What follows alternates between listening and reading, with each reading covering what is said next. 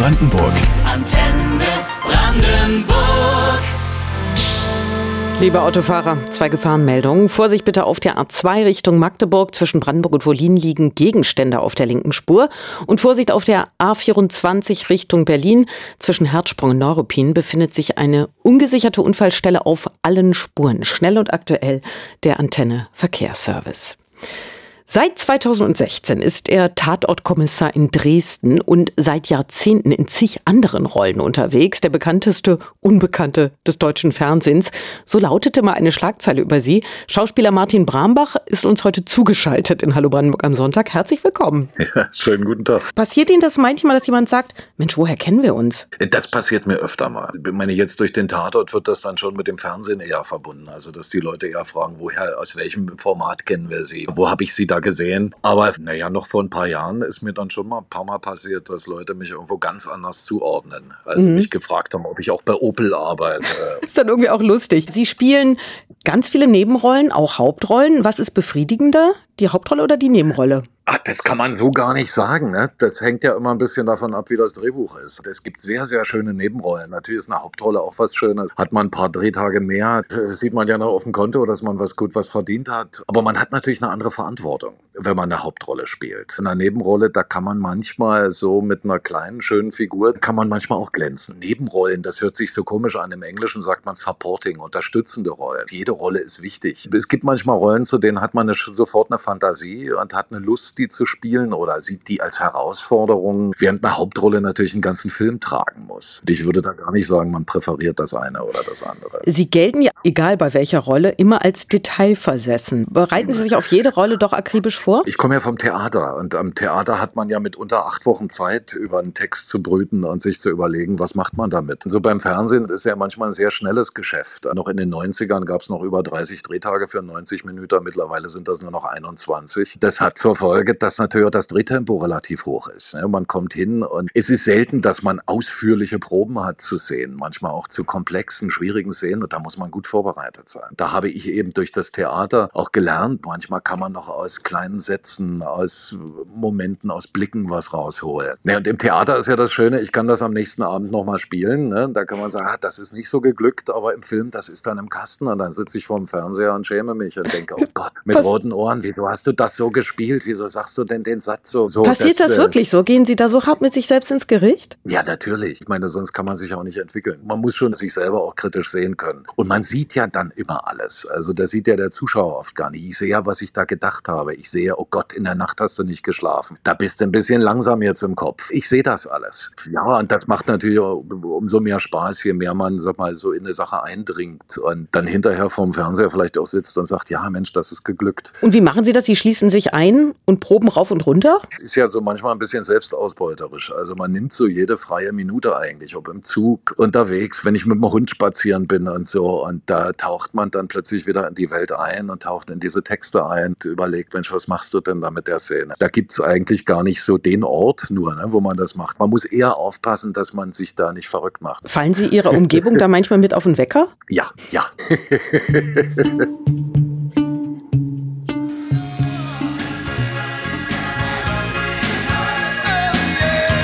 Einen schönen Sonntagvormittag Ihnen mit Antenne Brandenburg. In das Leben der anderen, im Tatort oder Polizeiruf, in Frau Temme sucht das Glück. Eins ist so gut wie sicher, dass Sie Martin Brambach schon mal haben spielen sehen. Sie haben es gesagt, egal welche Rolle, Sie studieren sie von Grund auf, lernen Texte, wo Sie gehen und stehen. Meine Frau findet das manchmal sehr kurios. Sie ist ja auch Schauspielerin und so und sie findet manchmal, dass ich das ein bisschen übertreibe. Natürlich genauso, dass ich im Zug sitze ne, und Text mache. Ich selber habe das Gefühl, ich mache es stumm und dann doch irgendwie spricht man leise. Und dann gucken die Leute rüber, Entschuldigung. So, äh, oh, Entschuldigung, ja. Sie waren sicher schon bei einer Menge Castings in Ihrem Leben. Welches war die größte Enttäuschung, wo es nicht geklappt hat? Sag mal, das bedeutendste Casting, was ich hatte, war mit dem Tarantino. Der kam nach Berlin und hatte einen Zettel mit zehn Namen mit für Inglourious Bastards. Und da stand ich auf dem Zettel. Wie ich darauf gekommen bin, auf diesen Zettel, das hat mich gewundert. Ja, da bin ich hin und der hat eine Stunde mit mir gearbeitet. Am Ende gesagt, see you, see you, Martin. Den. Und ich habe nie wieder was gehört. Und da ist man dann natürlich enttäuscht. Aber das, ich meine, was für eine Ehre allein, dass man den kennengelernt hat und dass man da eine Stunde mit dem verbringen durfte. Das ist ja schon ganz viel. Und über natürlich. welche Rolle, ich weiß nicht, ob Sie das überhaupt sagen können, bei so vielen, die Sie gespielt haben, die Sie bekommen haben, haben Sie sich am meisten gefreut? Ja, da gab es mal eine Rolle, da durfte ich einen Richter spielen mit der Senta Berger. Dann am Ende auch einen Preis bekommen, Bayerischen Fernsehpreis bekommen. Und das war eine sehr beglückende Arbeit. Eine der ganz wenigen Sachen, wo ich hinterher vor dem Fernseher saß und fast in allen Momenten sagte mir, das stimmt. Ja, das ist geglückt. So, und das hat man ganz selten. Bestimmt war das auch toll, das Angebot Tatortkommissar in Dresden zu werden. Das machen natürlich, Sie ja seit natürlich. 2016 und Sie sind ja geboren in Dresden.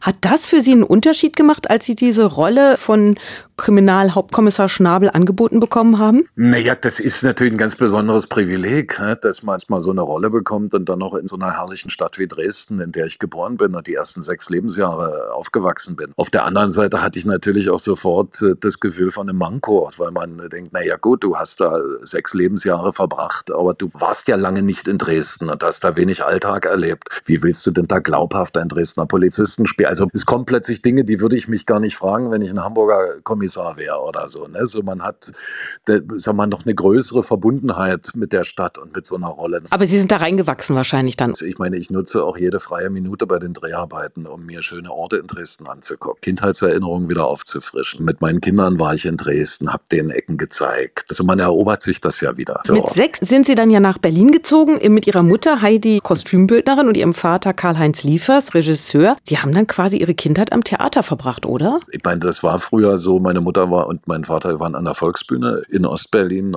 Der Besson war damals Intendant und der, sag mal, der war sehr Kindern zugewandt. Das heißt, man hat dann eben auch nicht gestört, wenn man mal in den Ferien, meine müssen die Eltern ja immer überlegen, was machen wir denn mit den Kindern in Ferien? Ja? Die äh, Theaterferien sind halt nur im Sommer gewesen und in allen anderen Ferien, dann bin ich halt immer mit ins Theater gegangen. Ja, so ein richtiges Theaterkind. Was da ihre schönsten Erlebnisse waren, darüber reden wir in einer Viertelstunde hier auf Antenne Brandenburg.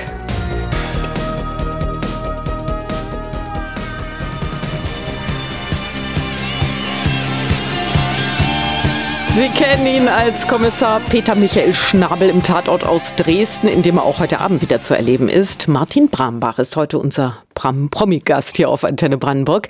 Sie waren dank Ihrer Eltern als Kind viel am Theater, haben Sie eben erzählt, an der Volksbühne in Berlin unter Regisseur Benno Besson. Äh, was waren da für Sie bis heute unvergessliche Momente? Na, am 1. Mai gab es zum Beispiel immer, das wurde damals eingerichtet von dem Besong auch, da mussten die Kostümbildner uns Kostüme zur Verfügung stellen, die Maskenbildner uns schminken. Und dann durften wir eben als Ritter verkleidet oder durch die Gänge toben in der Volksbühne. Und das Theater gehörte uns quasi. Ja, das fand ich herrlich. Ihre Mutter war ja eben auch Kostümbildnerin. Hat das bei Ihnen auch Spuren hinterlassen, beruflich? Ja, das hat durchaus Spuren hinterlassen. Fernsehen ist ja was über übers Visuelle funktioniert. Umso wichtiger ist ein Kostüm. Da bin ich manchmal sehr akribisch in der Auswahl. Wie kann sich das auswirken? Das kann auch mal passieren, dass ich mir mal 100 Krawatten zeigen lasse. Es gibt auch Kostümbildner, die daran große Freude haben. Also es ist jetzt nicht, dass ich die Leute alle damit nerve, aber manchmal bin ich dann eben doch, sag mal, dann doch sehr genau. Was hat der an? Was für Schuhe? Wie läuft die Figur? Was für eine Farbe hat die Krawatte? Also ich finde, weil das spielt eine große Rolle und da bin ich wahrscheinlich von zu Hause ein bisschen vorbelastet. Stimmt auch das Gerücht, dass Sie nie den Text so sprechen, wie er im Drehbuch steht? Selten. Das sind ja oft Dinge, wo Leuten eine Alltagssprache in den Mund gelegt wird. Und man muss dann halt ein bisschen gucken, dass man sich das selber mundgerecht macht. Aber da bin ich nicht der einzige Kollege. Da gibt es einige, die, sag mal, damit äh, kreativ umgehen. Und Hauptsache es stimmt und man glaubt mir das, was ich sage. Ja, weiter in Ihrer interessanten Jugend, 1984, da waren Sie, glaube ich, 17 so ungefähr, sind Sie Ihrer Mutter in den Westen gefolgt. Wie war denn das möglich? Ja, meine Mutter hatte einen Pass. Also die durfte ein paar Gastspiele machen. In Finnland ein, zwei Arbeiten mit einem DDR-Regisseur, wo sich hinterher herausgestellt hat, dass der bei der Stasi war. Und mein Vater und ich sozusagen als Faustpfand blieben wir immer in der DDR. Und dann hat sie die Möglichkeit gehabt, zu einem Kostümbildnerkongress nach West-Berlin zu reisen. Da sozusagen stand im Raum, dass äh, sie da gerne im Westen bleiben würde,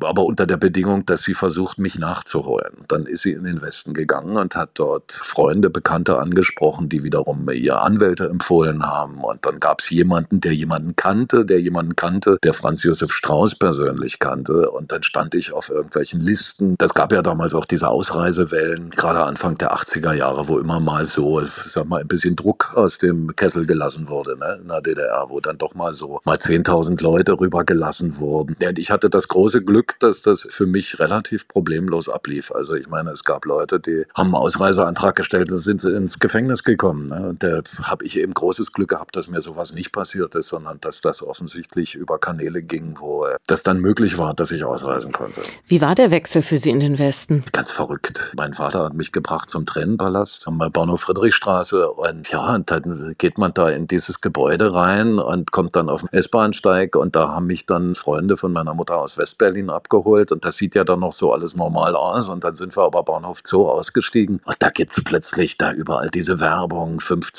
Mercedes-Taxis, Kaugummiautomaten am Bahnsteig. Es hat mich ein bisschen überfordert fast.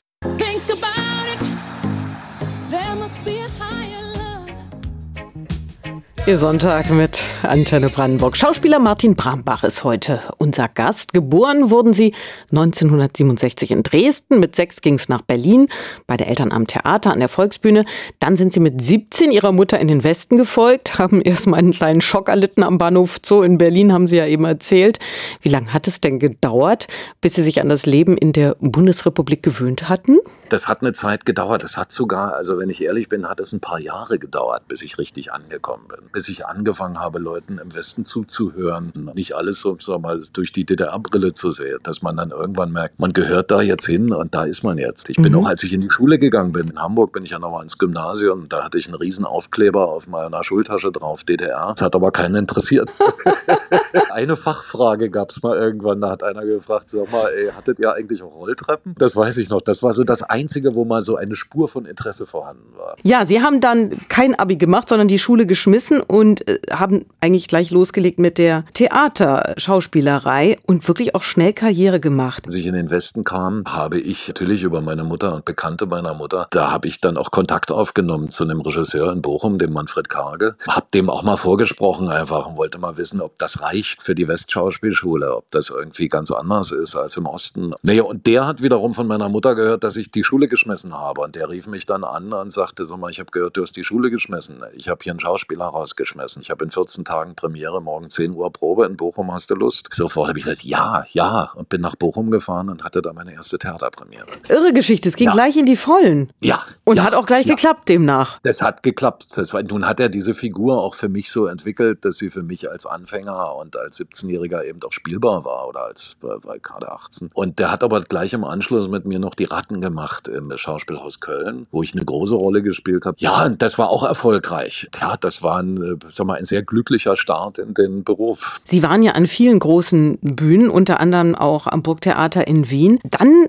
aber der Wechsel vor die Kamera. Stimmt es, dass Schulden Sie dahin getrieben haben? Ja, das ist richtig. Ich habe ein bisschen auf großem Fuß gelebt. Ich war ein Jahr auf der Schauspielschule zwischendurch in Bochum und habe das nicht so richtig ernst genommen, weil ich parallel eben immer schon in Köln gespielt habe. Und dann gab es ein neues Angebot von Köln. Da hat die Schule gesagt, sie müssen sich jetzt entscheiden, entweder Schule oder Theater. Und dann habe ich ein Festengagement in Köln bekommen. Da war ich noch nicht mal 20 und zwei Jahre später war ich schon am Brucktheater. Hatte manchmal privat das Gefühl, ein bisschen was kompensieren zu müssen. Und ich weiß, ich habe dann eben ja, in Wien mal einen Kredit aufgenommen und dann an einem Wochenende viel Geld in Budapest auf den Kopf geschlagen mit meiner damaligen Freundin. Das war in Wien ja auch ein bisschen so was sehr Besonderes, Burgschauspieler zu sein, zumindest in der Zeit damals. Also es gab sogar spezielle Zinskonditionen für Burgschauspieler in den Banken. Ja, und was natürlich für einen jungen Menschen verführerisch war, auf großem Fuß zu leben. Dann bin ich nach zehn Jahren Burgtheater nach Berlin gekommen mit meiner damaligen Frau und meinem meinem, großen Sohn damals, also der damals noch ganz klein war. Und Berlin an der Schaubühne hatten wir eine Einheitsgage und da gab es keine speziellen Zinskonditionen auf der Bank. Ich konnte nachts nicht mehr schlafen. Ich hatte dann irgendwann bei drei Banken Schulden. Ja, Wie hoch ungefähr? Nur, dass man eine, also es war schon erdrückend. Es, Ne, erdrückend für mich damals, 50.000 Mark. Ja, 50.000 Mark. Wie Sie von diesen Schulden wieder runtergekommen sind, darüber reden wir nach elf. Mit Martin Brambach, heute unser Gast in Hallo Brandenburg am Sonntag.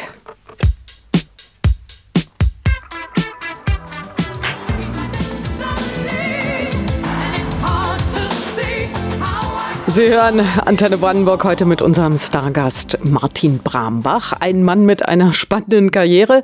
Jahrelang waren Sie sehr erfolgreich am Theater. Zuletzt spielten Sie an der Berliner Schaubühne, hatten aber 50.000 Mark Schulden angehäuft. Das hat Sie zum Wechsel vor die Kamera gezwungen. Warum eigentlich? Sie haben doch gut verdient als festangestellter Schauspieler. Es ist aber für einen Theaterschauspieler, der 7.000 Mark verdient im Monat und da gehen noch Steuern ab, ist das sehr viel Geld. Ich wusste, ich muss jetzt was machen, damit ich diese Schulden loswerde und wieder schlafen kann. Auch also in der Verantwortung für eine Familie. Dann habe ich das große Glück gehabt, dass das mit der Dreherei auch so lief, dass ich die Schulden dann relativ bald los war. Das heißt, auch dieses Problem hatten Sie damit endgültig im Griff. Also das waren wirklich ein bisschen so Jugendsünden. Das waren Jugendsünden und äh, so richtig endgültig in den Griff bekommen habe ich das eher durch meine jetzige Frau, die, äh, sag mal, da sehr tough ist, was finanzielle Geschichten angeht und äh, mich eher zum Sparen anhält als zum Geld ausgeben. Das passt so. ja dann perfekt. Wo Sie gerade Ihre Frau erwähnen, Sie sagten ja auch schon, Christine Sommer, ebenfalls Schauspielerin, ist Ihre Frau. Sie haben sich ja kennengelernt bei einem Tatortdreh, ich glaube Anfang der 2000er, ne? War das so? Ja, da war gerade sozusagen durch, dass meine Frau und ich uns trennen möchten, meine Ex-Frau. Ja, dann habe ich einen Tatort gedreht, einen österreichischen Tatort mit dem Krasnitzer. Und da haben wir gedreht im Schloss Obermeierhofen in der Steiermark. Das ist ein Romantik-Schlosshotel, wo auch der ehemalige Bundespräsident Herzog geheiratet hat, zum Beispiel. Also das ist mhm. so ein sehr exklusives. Und da ich der einzige deutsche Schauspieler war und die mich nicht immer hin und her fliegen wollten, durfte ich die ganze Zeit dort residieren. Ich habe da auch eine sehr kuriose Rolle gespielt. Es ging um Impotenz. Es ging um äh, ein Mittel einer Pharmafirma, das impotent macht. Und ich war sowohl Betroffener wie Hintermann. Also ich war auch Eigener dieser Pharmafirma. Es war sehr kurios ein bisschen. Und da hat meine Frau, also meine jetzige Frau, mitgespielt. Und da haben wir uns kennengelernt. Und es war wahrscheinlich lieber auf den ersten Blick, so wie Sie gerade noch davon schwärmen. Also von mir aus auf jeden Fall. Bei meiner Frau, da musste ich ein bisschen äh, hartnäckiger sein. Die war auch damals noch verheiratet mit zwei kleinen Kindern. also Ihnen ist zu verdanken, dass es dann doch geklappt hat am Ende. Ich meine, am Ende entscheiden immer die Frauen, ist meine Erfahrung. Aber äh, meiner Hartnäckigkeit ist es sicher geschuldet, dass wir heute noch zusammen sind. Okay, für alle, die jetzt zuhören und sich fragen, was sind da die Schlüsselmomente, was muss man machen? Man muss loslassen. Also ich meine nicht stalken. Ne? Ja, man muss dem anderen Raum einräumen und dem sag mal, zur Verfügung stehen, die ihn auf der anderen Seite eben mit schönen Dingen überraschen und mit schönen Dingen beglücken. Ich habe Gedichte geschrieben, ich, aber ob die nun schön waren, weiß ich nicht. Das, Schon auch ja. romantisch. Wobei ich da jetzt dann erwähnen muss, die haben getrennte Schlafzimmer. Ne? Ist das denn dann eine gute Idee? die hatten wir aber nicht von Anfang an. Die haben wir erst seit unser gemeinsames Kind geboren wurde. Meine Frau hat ja auch schon zwei große Kinder. Und da haben wir uns gesagt, weil wir räumlich die Möglichkeit hatten, pass mal auf, das Kind schläft bei mir. Dann, wenn was ist, also wenn er die Brust braucht, dann wecke ich dich. Und dass meine Frau eben auch ihre Zeiten hat, wo sie zur Ruhe kommt, weil ich habe ja natürlich auch parallel noch gearbeitet. Naja, und das hat sich herausgestellt, dass das eben äh, für uns als Beziehung auch ein schönes Modell ist. Also, dass wir merken, dass wir da, sag mal, die Lust aufeinander größer ist und eher wächst, als wenn man so nebeneinander liegt und so verfügbar ist. Ne? Man muss den anderen eben auch ein bisschen erobern.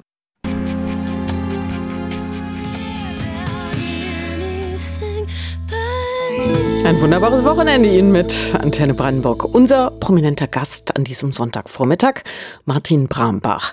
Kommen wir nochmal zu Ihren Eltern, Heidi Brambach und Karl-Heinz Liefers. Mit zwölf haben Sie zufällig erfahren, äh, dass Karl-Heinz Liefers nicht Ihr leiblicher Vater ist. Hatten Sie was geahnt? Nein, das habe ich überhaupt nicht geahnt. Der Heinz ist ja gekommen, als ich knapp ein Jahr alt war. Da hat man keine Erinnerung als Kind. Da meine Eltern sehr versucht waren, eine heile Familie zu haben. So wurde mir mein leiblicher Vater eben vorenthalten und mir das Gefühl gegeben, das ist mein Vater. Ich habe auch den Jan Josef zum Beispiel erst danach kennengelernt. Genau, der Jan Josef Liefers. Ja, das, man hat das eben damals anders gesehen. Dieser Patchwork-Gedanke, den es ja heute gibt, ne, den ich heute zum Beispiel herrlich lebe mit meiner Frau. Der Ex-Mann meiner Frau ist zum Beispiel der Taufpate von unserem gemeinsamen Sohn. Das war damals nicht denkbar. Ja, Sie haben zufällig Unterlagen, glaube ich, entdeckt, ne? Im Schrank ja. und dadurch dann erfahren eben, oh, ist ja gar nicht mein Papa. Wie sind Ihre Eltern dann damit umgegangen? Ich glaube, die haben sich erst mal ein bisschen Mut angetrunken und dann haben sie mit mir geredet. und dann stand natürlich auch im Raum, dass ich meinen leiblichen Vater mal kennenlernen möchte. Und dann stellte sich raus, dass ich den eigentlich schon kannte. Ich habe Fußball gespielt im Jahn-Sportpark damals. Ja, und dann gab es immer mal jemanden, der mir Tipps gab auf der Seite und sagte, ich spiele toll. Und das war dann eben auch mein Vater, der eben auch sehr scheu Kontakt gesucht hat. Wie ist Ihr Verhältnis dann zu ihm geworden? Ein ganz, ganz tolles. Das ist ein ganz toller Mensch. Wir haben jetzt ein sehr intensives, inniges Verhältnis miteinander. Ja, der interessiert sich für seine Enkelkinder. Der ist jetzt Anfang 80, aber auch noch ganz fit im Kopf. Ich hoffe, dass er noch eine Weile da bleibt. Ja, schön. Und Sie haben ja ihn erwähnt, Jan-Josef Liefers eben ist Ihr drei Jahre älterer Stiefbruder. Da war er 15 oder so, da war er mal mit einer hübschen Freundin bei uns. Und dann, als ich ein bisschen älter wurde, ist der Jan ja in äh, Berlin auf die Schauspielschule gekommen und da bin ich ihm so ein bisschen hinterhergelaufen. Da fand ich das immer ganz toll, so zumindest im Geiste einen Stiefbruder zu haben. Mhm. Weil wir haben das ja nie gelebt und wir haben ja überhaupt keine Erlebnisse miteinander, so als Kinder. Ne? So, aber da bin ich ein bisschen, habe mir seine Szenenstudien angeguckt. Der hat mir gezeigt, wie man Zigaretten dreht. Das findet man ja mit 16 auch spannend. Gitarre hat er mir ein paar Griffe gezeigt oder so. Ne? Also das ist schon ja. wie so ein älterer Bruder. Und Sie sind auch bis heute in Kontakt? Wir sind sporadisch immer mal wieder im Kontakt. Manche Jahre sind so, dann schreiben wir uns halt nur zu Weihnachten irgendwie ein schönes neues Jahr und so. Manchmal schreiben wir uns aber auch zwischendurch. Und wenn wir uns mal sehen, freuen wir uns. Ja, das reicht dann ja eigentlich auch. Sie sind aus Überzeugung Vegetarier, ne? Was war der Auslöser? Meine Frau. Für die war klar, nee, also hier kommt kein Fleisch in den Kühlschrank, bitte. Dann habe ich das irgendwie mal eine Zeit lang auch einfach ausprobiert, wie das ist. Und habe festgestellt, dass es mir gut geht. Ne, da fällt es mir auch gar nicht so schwer. Gibt es Momente, wo es immer schwer fällt? Ja, es gibt Momente. Wir haben jetzt seit einem Jahr einen Hund. Und durch den Hund haben wir halt ab und zu auch mal eine Wurst im Haus. Kann es schon mal passieren, dass ich auch mal ein Stück Salami esse. Das, äh, Sie sind neidisch so. auf den Hund? Ja. ja, lustig. Spitz, ja. Aber das ist nicht die Hundesalami, die Sie dann essen. Nein, um Gottes Willen. Um Gottes Willen, nein.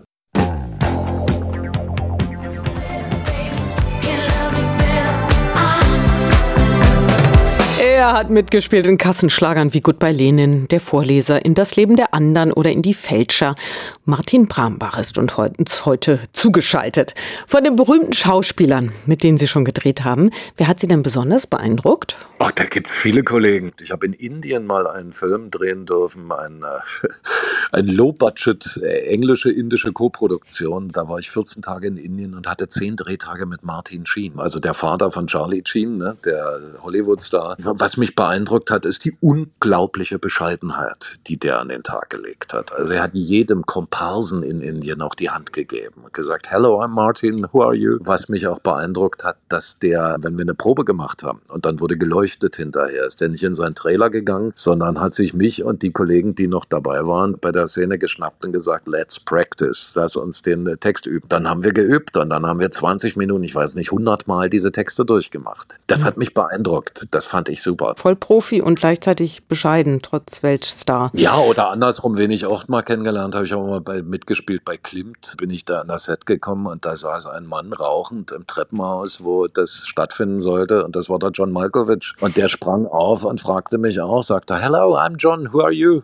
Dachte, ist das verrückt, dass der nicht in seinem Trailer sitzt und sich beschützen lässt? Nee, der hat auch noch Sekunden vor dem Bitte hat er noch Autogramme gegeben. Der hat bei den Komparsen gesessen, grundsätzlich. Der hat sich sein Essen selber geholt. Das fand ich also für jemanden in der Position ganz großartig. Mhm. Äh, Sie haben ja auch Erich Honecker schon verkörpert in dem Film Willkommen bei den Honeckers.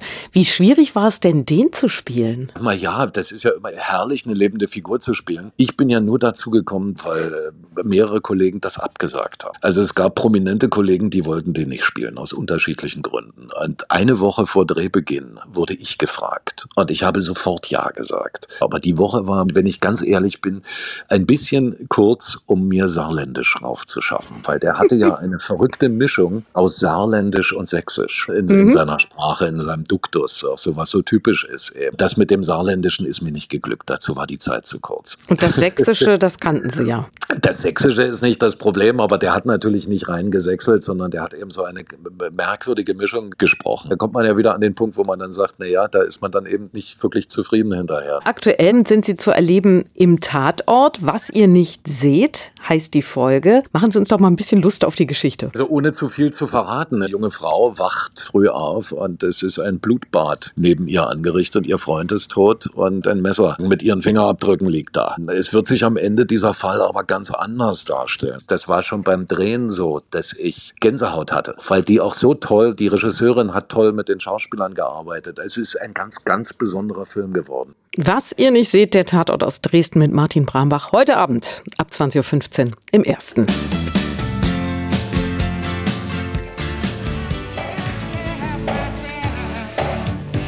Antenne Brandenburg hier, ein vielbeschäftigter Mann, verbringt den Sonntag mit uns. In über 150 Rollen hat er schon mitgespielt. Martin Brambach. Sie haben ja immer mehrere Projekte. Welches würden Sie uns denn neben dem Tatort heute Abend noch gerne ans Herz legen? Ich mache ja mit meiner Frau ganz viele Lesungen. Wir haben jetzt demnächst, das ist auch eine große Herausforderung, am 12. November haben wir in Stuttgart eine Loriot-Lesung zum 100. Geburtstag von Loriot. Es ist eine besondere Herausforderung, weil jeder diese Texte kennt. Dass man das unterhaltsam und lustig macht. Wir haben eine Theatertournee jetzt gehabt im September. Da habe ich was inszeniert und spiele auch selber mit Kästner. Da sind wir nächstes Jahr auch im Mai in Berlin im Renaissance-Theater haben wir da drei Vorstellungen damit. Ich habe jetzt eine herrliche Serie abgedreht. Schwarze Schafe im Kinofilm. 2 zu 1 im Sommer gedreht. Gibt eine ganze Reihe Projekte, die in der Pipeline sind. Ach, ja. was ganz Wichtiges habe ich vergessen. Und zwar habe ich ja eine herrliche Serie gedreht. Das Parlament. Le Parlement. Das ist eine Koproduktion von französischen Sendern, belgischen, holländischen und die ARD steckt mit drin. Und das wird ab dem 6.11. auf One linear ausgestrahlt. Und das ist rasend komisch mit tollen Schauspielern. Bitte angucken. Und die Leute, die sich's angucken, angucken, sollten sich auch die Originalversion angucken, weil die ist noch viel lustiger. Ja, man merkt, Sie haben immer eine Menge zu tun. Sie schreiben auf Ihrer Website, ich weiß, dass Glück flüchtig ist. Welche Momente ja. genießen Sie deshalb besonders? Die Momente mit meiner Frau, mit meinem Kind, mit meinem Hund, das sind so die Sachen, wo ich merke im Alter immer mehr, das ist so wesentlich. Und da ist das, das andere, das Glück, sag mal, dass ein Film geglückt ist, dass man eine tolle Rolle angeboten bekommen hat und so. Die Sachen sind ja noch viel flüchtiger. Ne? Das ist ja sozusagen manchmal auch austauschbar. Manchmal kriegt man eben auch eine Rolle nur angeboten, weil 20 Leute die abgesagt haben oder weil einer krank geworden ist oder ne so. Aber wirkliches Glück, das finde ich in meiner Familie. Und da muss man sich eben immer wieder die Zeit nehmen, das zu genießen und sich zu zwicken, zu sagen, Mensch, es geht dir gut. Es ist herrlich im Moment gerade. Der Moment ist schön. Das war jetzt ein schönes Schlusswort. Dann wünsche ich Ihnen weiter ganz viele Glücksmomente dieser Art. Danke, wünsche ich Ihnen auch. Dankeschön. Martin Brambach, heute Abend zu sehen im Tatort aus Dresden und ebenfalls zu erleben in Parlament. Die Serie, die finden Sie in der ARD Mediathek und morgen läuft sie dann im Fernsehen auf One. Antenne Brandenburg.